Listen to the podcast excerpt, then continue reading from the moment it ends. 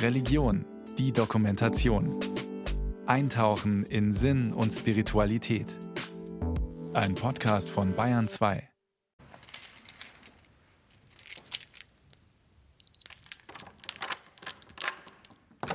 Also hier bei uns in Würzburg hat jeder Bruder ein eigenes Zimmer mit einem kleinen Bad.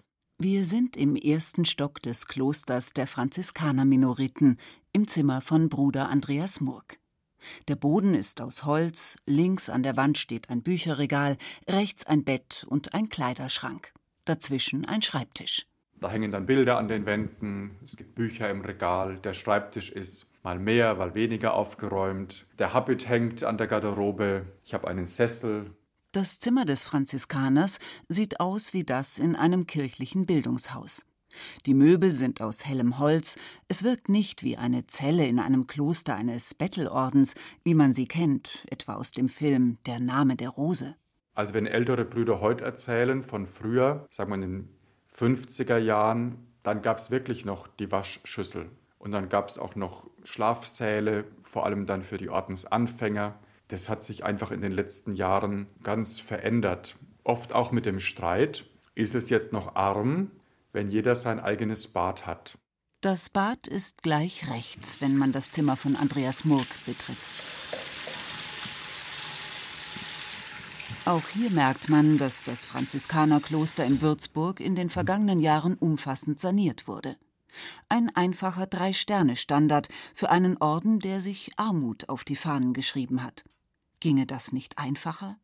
Weiterhin die einfache Waschschüssel im Zimmer und Dusche und Klo auf dem Gang? Aus der Perspektive von älteren Brüdern würde ich sagen, ein eigenes Bad ist heutzutage einfach komfortabel, sehr hilfreich, weil ich nachts nicht mehr über den Flur laufen muss, um in irgendeine Gemeinschaftstoilette zu gehen.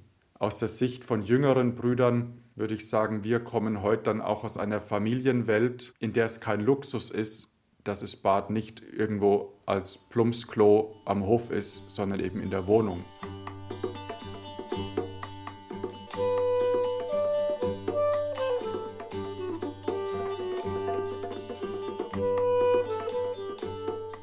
Der Streit um die Armut. Er ist so alt wie die Franziskaner selbst.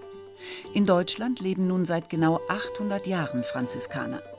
Das Würzburger Kloster der Franziskaner-Minoriten ist das älteste bestehende des Ordens. Gegründet wurde es 1221, noch zu Lebzeiten des heiligen Franziskus, jenem Sohn aus einem reichen Tuchhändlerhaus, der sich zum Wanderprediger wandelte, der die Armen in den Blick nahm und gleichzeitig ein Reformator in der Kirche wurde.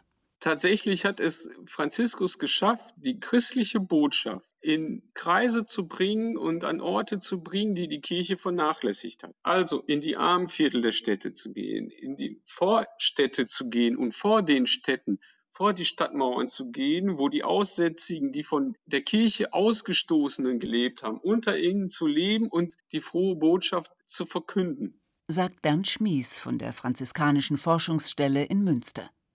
Er hat den Weg des von Franziskus gegründeten Ordens in Deutschland intensiv erforscht, mit all den Aufs und Abs, Um- und Aufbrüchen. Die Geschichte der Anhänger des Heiligen jenseits der Alpen begann mit einem Misserfolg im Jahr 1219. Damals kamen sie noch ohne ausreichende Sprachkenntnis nach Deutschland. Nachdem man gemerkt hatte, dass die Deutschen ihnen zugänglich sind, solange man auf jede Frage mit Ja antwortet, haben dann Menschen wohl gefragt, ob sie denn Heretiker seien, die sich vom gerechten Glauben abführen würden. Und darauf hat man naiverweise auch mit Ja geantwortet und daraufhin hat man sie verprügelt und vertrieben. Bruder Jordan von Jano hat all diese Geschichten aufgeschrieben, sagt Bernd Schmies. Bruder Jordan ist es dann auch, der vom zweiten Aufbruch der Franziskaner nach Deutschland berichtet. Beschlossen hatte die Mission des Generalkapitel des Ordens, zu dem sich an Pfingsten 1221 zu den Füßen Assisis etwa 3000 Brüder trafen. Diesmal ging man strategischer vor, mit dem richtigen Personal, nämlich Brüdern, die der deutschen Sprache mächtig waren. An der Spitze der etwa 25 Brüder stand Cäsarius von Speyer, der nicht nur Sprachkenntnisse, sondern auch eine theologische Bildung mitbrachte. Er wurde zum ersten Minister der künftigen deutschen Provinz Teutonia. Der Anfang einer Erfolgsgeschichte, sagt Franziskanerforscher Schmies. Also wenn man überlegt, dass man innerhalb eines Jahrzehnts eine Dichte in den Niederlassungen erreicht hat, die die Zeit bis dahin auch nicht kannte. Das heißt also wirklich in, in fast allen Bischofsstädten sofort sich zu etablieren, dass man sehr planmäßig die großen Städte hat besiedeln können, dass man so einen Zulauf bekommen hat, dass man das auch wirklich alles schaffen konnte. Also es ist für uns heutige kaum noch nachzuvollziehen, wie viele Menschen sich da offensichtlich haben von begeistern lassen und sich zu einem franziskanischen Leben entschieden haben. Das Erfolgsgeheimnis. Es liegt für Bernd Schmies ganz klar in dem Lebensmodell des Ordensgründers. Es war das komplette Gegenteil von dem, was Menschen im 13. Jahrhundert von der Kirche kannten. Man hat auf den Marktplätzen gepredigt, man hat sich nicht zurückgezogen hinter Klostermauern, sondern man hat unter den Menschen gelebt, teilweise auch vor den Städten, zum Beispiel in Leprosenhäusern, man hat Kranke gepflegt, man hat einfach so arm wie die Menschen damals auch waren, so hat man mit ihnen gelebt.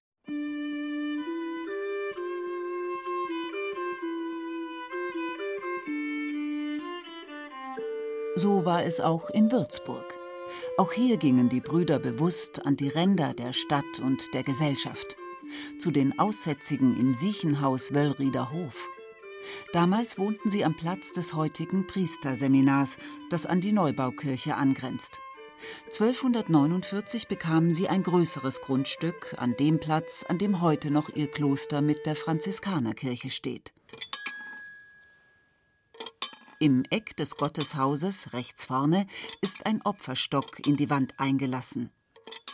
Der heilige Antonius ist auch zuständig für verlegte Dinge und so weiter. Und wer halt nächste Woche fortfahren muss und findet seinen Reisepass nicht und findet ihn wieder und der stiftet dann dem heiligen Antonius je nach Vermögen halt einen Betrag. Damit finanziert Bruder Ludwig das Antoniusbrot. Es knüpft an die Tradition der Franziskaner an, sich um die Menschen zu kümmern, die am Rande der Gesellschaft stehen. Bruder Ludwig steht in einer kleinen, schon etwas älteren Küche hinter der Pforte des Klosters. Vor ihm liegen Papiertüten und abgepackte Lebensmittel. Wir geben dann immer so fünf Teile und 150 Gramm Brot.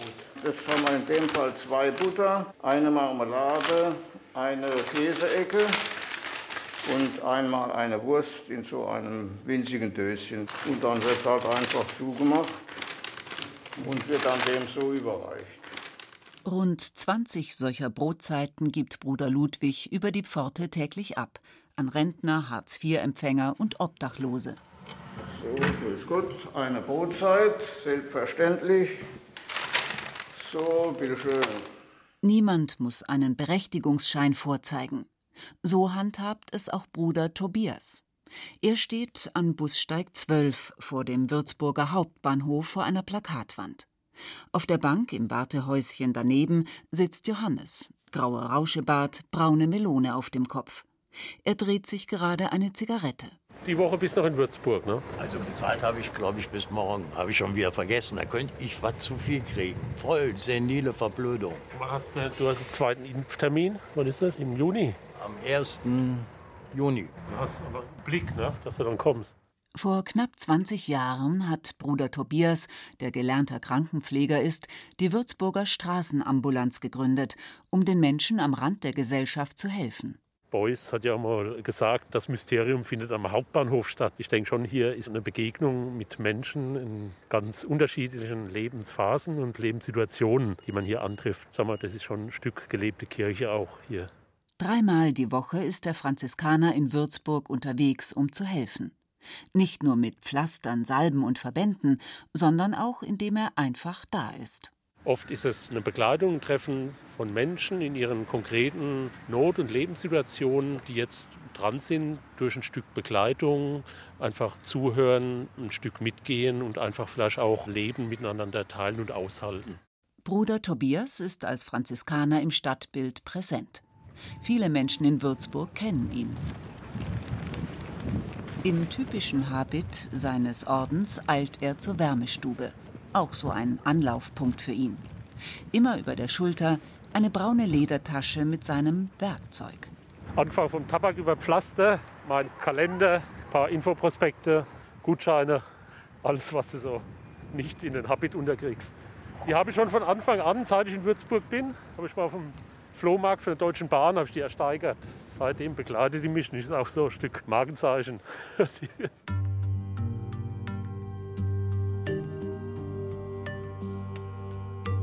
Auch wenn Bruder Tobias längst nicht mehr im Würzburger Franziskanerkloster lebt, sondern in Schönau, eine Dreiviertelstunde mit dem Auto von Würzburg entfernt, das Engagement auf der Straße hat er beibehalten. Doch sich um Arme kümmern ist das eine, die Armut leben eine andere Sache. Dazu haben sich alle Franziskanerbrüder verpflichtet. Doch was heißt das konkret? Bruder Andreas Murg sitzt in seinem Büro als Provinzial. Auf dem Schreibtisch liegt die Zeitschrift The Economist. Eigentlich hat er als Franziskaner kein eigenes Geld. Also für die Zeitschrift habe ich halt einmal die Erlaubnis gekriegt und dann läuft es halt jetzt so von Jahr zu Jahr. Ich mache mir schon jedes Jahr Gedanken, lese ich das Heft noch oder sollte ich es vielleicht jetzt mal abbestellen? Ich glaube, wenn das jetzt irgendwie ein Lifestyle-Magazin wäre mit Beauty-Tipps und so, da hätte der Obere damals gesagt, geht's noch? Auch für neue Kleidung muss jeder Franziskaner nach Geld fragen. Oder er bekommt sie geschenkt, wie Bruder Andreas es erlebt hat. Sein Großonkel hatte ein Modegeschäft und hat ihm jedes Jahr zwei schwarze Hosen geschenkt. Auch bei Pullovern ist er sparsam. Ich bin stolz, wenn ich im Schlussverkauf irgendwas finde, was reduziert ist. Ein anderer Bruder hat mir vor drei Tagen unterm Habit seinen total zerschlissenen Pullover gezeigt, wo ich gedacht hätte, oh Gott, kauf dir endlich mal einen neuen Pullover. Und der Bruder ist aber glücklich und zufrieden, dass er unterm Habit noch den alten Pullover eines verstorbenen Bruders abträgt. Würde ich nie machen. Aber so breit ist dieses Spektrum.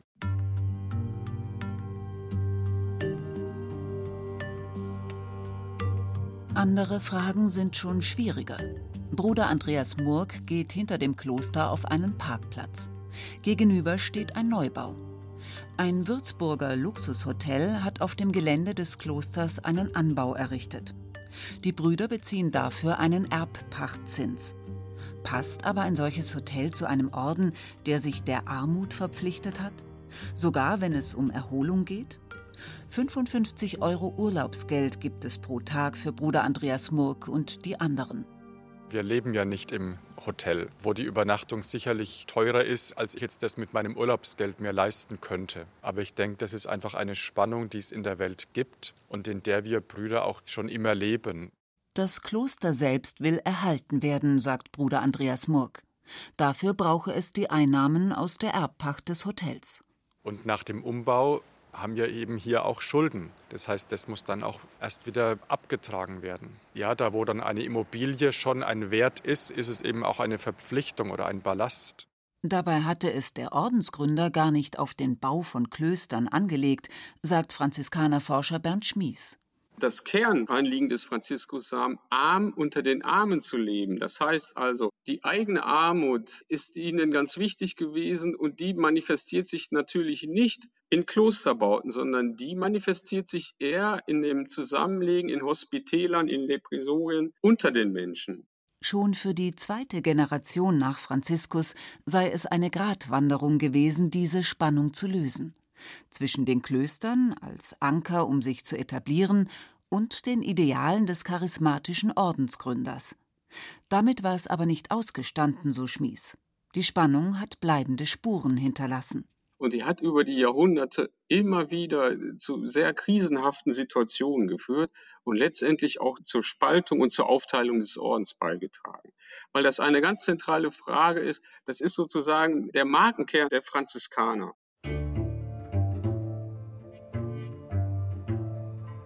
Aus den Franziskanern wurden im 16. Jahrhundert drei Ordensgemeinschaften. Trotz aller Bemühungen des Papstes spalteten sich von den heutigen Minoriten, die an ihrem schwarzen Habit zu erkennen sind, die Observanten ab. Heute sind sie als braune Franziskaner bekannt, wegen der Farbe ihrer Kutte. Aus ihnen wiederum gingen die Kapuziner hervor. Sie tragen ein braunes Gewand, die Kapuze ist spitz. Sie gab der Gemeinschaft sogar ihren Namen. Die damaligen Streitpunkte sind für den Franziskanerforscher weiter aktuell. Letztendlich und im Kern geht es genau darum, wie nahe komme ich dem heiligen Franziskus in meiner Lebensweise, einmal individuell, aber auch als Gruppe. Und diese Frage, die wird innerhalb des Ordens immer wieder neu gestellt, immer wieder neu dekliniert und immer wieder neu versucht, sich anzueignen. Das macht auch vor Klöstern nicht Halt, wie Bruder Andreas Murk erzählt. Über größere Anschaffungen entscheidet nicht der Hausobere allein. Ich kann mich erinnern, unser Konvent in Schwarzenberg hat mal beschlossen, ein Auto zu kaufen. Und ich war gegen dieses Auto, ein VW, weil meine Eltern fuhren Opel und das war irgendwie so das einfachere Auto. Ich war also ganz gegen diesen VW. Doch die Mehrheit entschied anders. Bruder Andreas Murk musste sich dem beugen. Und er sollte dann auch diesen VW Polo noch in Wolfsburg abholen, in der Autostadt, einem Tempel der Mobilität. In Deutschland tobte damals die Debatte um den teuren Umbau des Limburger Bischofshauses. Durch seinen Habit war der Franziskaner als Kirchenmensch zu erkennen. Und dann hat mich diese freundliche VW-Mitarbeiterin so skeptisch angeschaut und ach ja, Kirche und so, ja und Geld. Und ich habe dann gesagt, naja, schauen Sie mal, das Auto hat nicht viel Sonderausstattung. Und dann hat sie so ein bisschen geguckt und gesagt, ja stimmt, Sie haben recht, das ist ein einfacher VW Polo. Und so quasi mir die Absolution erteilt, also das Auto passt irgendwie zu uns. Doch ausgerechnet an einem anderen Auto lässt sich der nächste Konflikt festmachen, den die Franziskaner aushalten müssen, wenn es um die Frage geht, wie nahe kommen die Nachfolger des heiligen Franziskus dessen Idealen? Auf dem Parkplatz vor dem Kloster steht ein kleines Elektroauto. Damit ist Bruder Andreas Murk unterwegs. Auch diese Anschaffung wurde kontrovers diskutiert, sagt er. Das E-Auto ist halt dann in der Anschaffung doch wieder teurer als der Benziner. Und es gilt dann, sagen wir mal, da auch vielleicht sowas wie Armut und Schöpfung irgendwie unter einen Hut zu bringen. Immerhin, sagt der Ordensmann, auch hier habe man sich, wie beim VW, für ein möglichst einfaches Modell entschieden, mit nicht so großer Reichweite. Und auf den Preis geschaut. Und der Orden setze ein Zeichen. Da, wo ein Einzelner vielleicht als Privatperson sehr viel mehr machen könnte oder wollte, muss er sich bei uns bremsen lassen. Aber andererseits auch wird jemand mitgezogen, der vielleicht als Einzelperson weniger machen würde. Und das ist für mich so das, wo ich dann sage, okay, dafür lohnt sich dann auch die Auseinandersetzung und die Diskussion, dass wir dann als Gemeinschaft hinter etwas stehen können.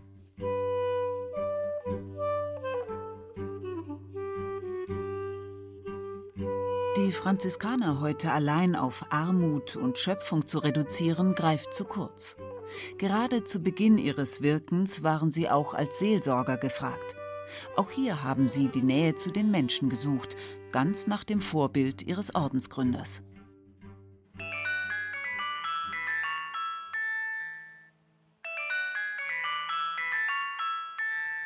Das heißt, Sie werden jetzt zur Beichte gerufen. Jawohl, das ist ein Signal, dass jemand unten in der Valentinuskapelle auf uns wartet.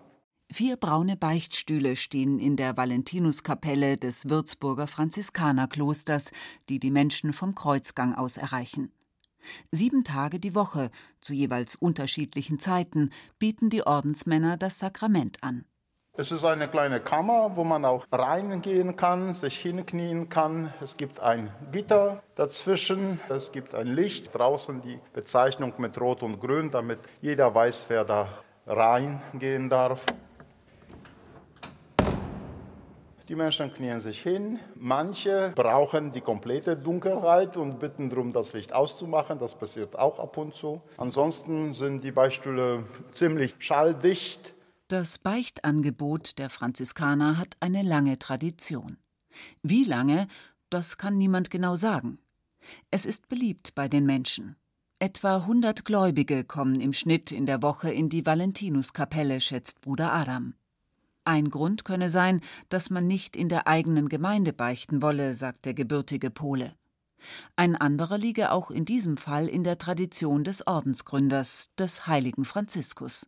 Franziskus hat vor allem Gott als den Barmherzigen erlebt und wollte durch seine Lebensweise allen Menschen und der ganzen Schöpfung die Barmherzigkeit Gottes zeigen. Deshalb sind wir auch als Beichtväter dazu verpflichtet, die Barmherzigkeit den Menschen erfahren und spüren lassen. Und vielleicht ist das deshalb der Grund, dass wir auch als gute Beichtväter oder einfach als Menschen äh, gelten, die sich darum bemühen, den Menschen wirklich die Beichte auch nicht komplizierter zu machen, als sie sowieso schon ist.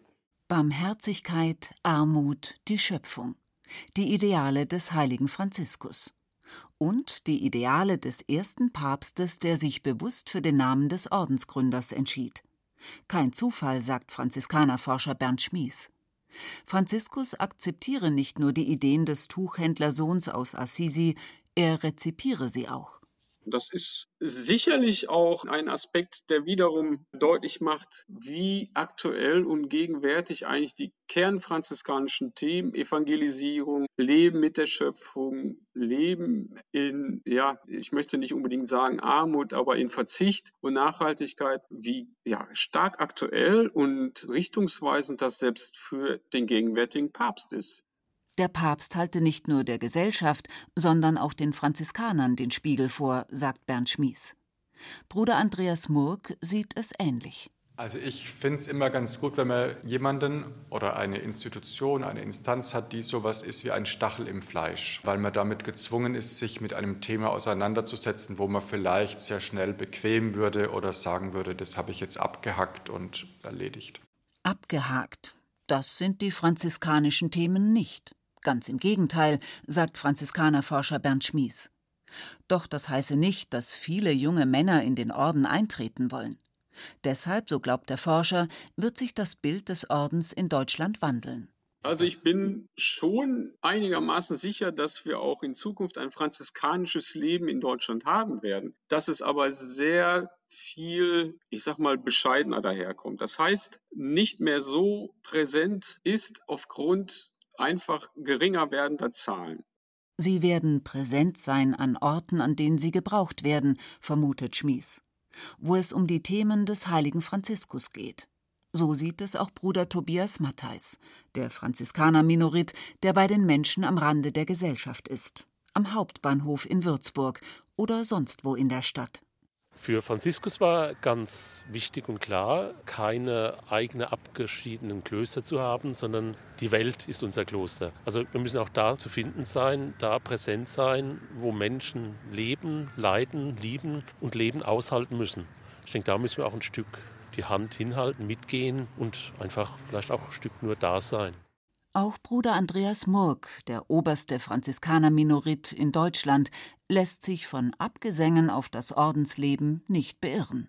Wir hatten zwei Punkte, wo es in diesem großen Konvent nur noch drei oder zwei Brüder gab, wo es deutlich, deutlich schlechter aussah als heute. Da kamen dann zwei, drei Brüder aus Italien zur Unterstützung und haben wieder für einen Neuanfang gesorgt, wo vielleicht damals auch niemand mehr einen Pfifferling auf die Franziskaner in der Stadt gegeben hätte.